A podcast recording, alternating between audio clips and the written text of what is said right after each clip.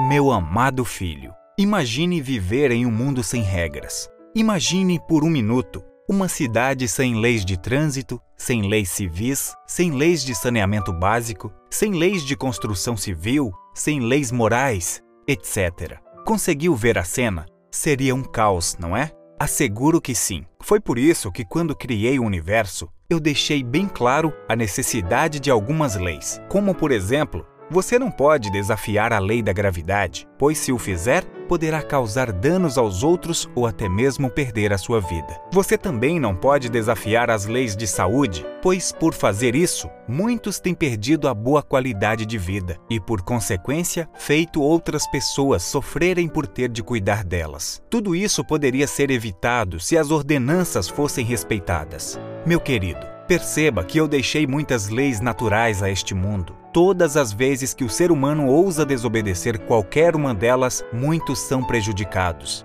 pois estas leis foram criadas para o benefício do homem e do universo. Hoje, filho, quero escrever a você sobre a lei moral. Essa lei está escrita na sua mente e no seu coração. Hebreus capítulo 8, versículo 10. É uma pena que muitos desviam seus ouvidos de ouvir a lei, tornando assim até a sua oração abominável. Provérbios capítulo 28, versículo 9. Não deixe isso acontecer com você. Além de ouvir a lei todos os dias, você deve levá-la a sério. Porque os simples ouvidores da lei não são justificados por Deus, e sim os praticantes. Romanos capítulo 12, versículo 3. A minha lei é eterna, perfeita, justa e boa. Salmo capítulo 119, versículo 44. Romanos capítulo 7, versículo 12. Salmo capítulo 19, versículos 7 a 8. Eu a escrevi com meu próprio dedo em duas tábuas de pedra e a dei ao meu servo Moisés lá no monte Sinai. Êxodo capítulo 31, versículo 18. Em tábuas de pedra para mostrar sua perpetuidade. Muitos estão dizendo, meu bem, que eu cancelei a lei moral a partir da morte do meu filho. Mas isso não é verdade, pois eu não mudo. Malaquias capítulo 6, versículo 3. A minha lei é baseada no meu amor pelo ser humano e é para sua própria proteção. Se eu retirasse a lei, retiraria a proteção de amor que criei para guardar os meus filhos amados. A minha lei é importante porque ela revela o pecado. Em outras palavras, ela mostra quem está se rebelando. O pecado é a transgressão da lei. 1 João capítulo 3, versículo 4.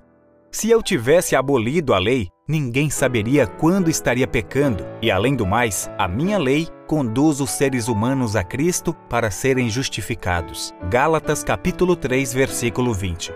Lembre-se do que é dito: Se guardarem os meus mandamentos, permanecerão no meu amor, do mesmo modo que Jesus guardou os meus mandamentos e permanece no meu amor até hoje. João capítulo 15, versículo 10. Jesus Cristo veio a este mundo para cumprir corretamente a lei e não para destruí-la. Mateus capítulo 5, versículos 17 e 18. Fico triste quando alguém se atreve a dizer que a lei foi abolida, induzindo milhares de pessoas sinceras a transgredirem as minhas recomendações. Pois ninguém tem o direito de mudar os meus mandamentos, tampouco pode o homem tirar ou acrescentar qualquer letra ou vírgula de minhas palavras. Eclesiastes capítulo 3, versículo 14. Mateus capítulo 5, versículos 17 e 18. Agora que você já compreendeu, meu querido, que a minha lei é justa e boa, perfeita e eterna e que deve ser obedecida para seu próprio benefício e salvação, eu espero que você demonstre que me ama, pois você sabe que se me amar, guardará os meus mandamentos.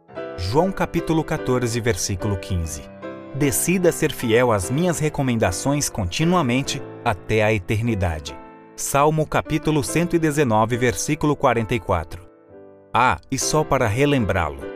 Com relação à guarda dos mandamentos, todos os dez têm de ser guardados por amor a mim. Pois qualquer que guardar toda a lei, mas tropeçar em um só ponto, tem se tornado culpado de todos. Tiago capítulo 2, versículo 10. Portanto, procure respeitar a todos, e você me deixará muito alegre por ser um filho temente e obediente. Concluo dizendo, meu filho, o seguinte: Seja fiel até a morte, e eu lhe darei a coroa da vida. Apocalipse capítulo 2, versículo 10. O que vencer será vestido de vestes brancas, e de maneira nenhuma riscarei o seu nome do livro da vida.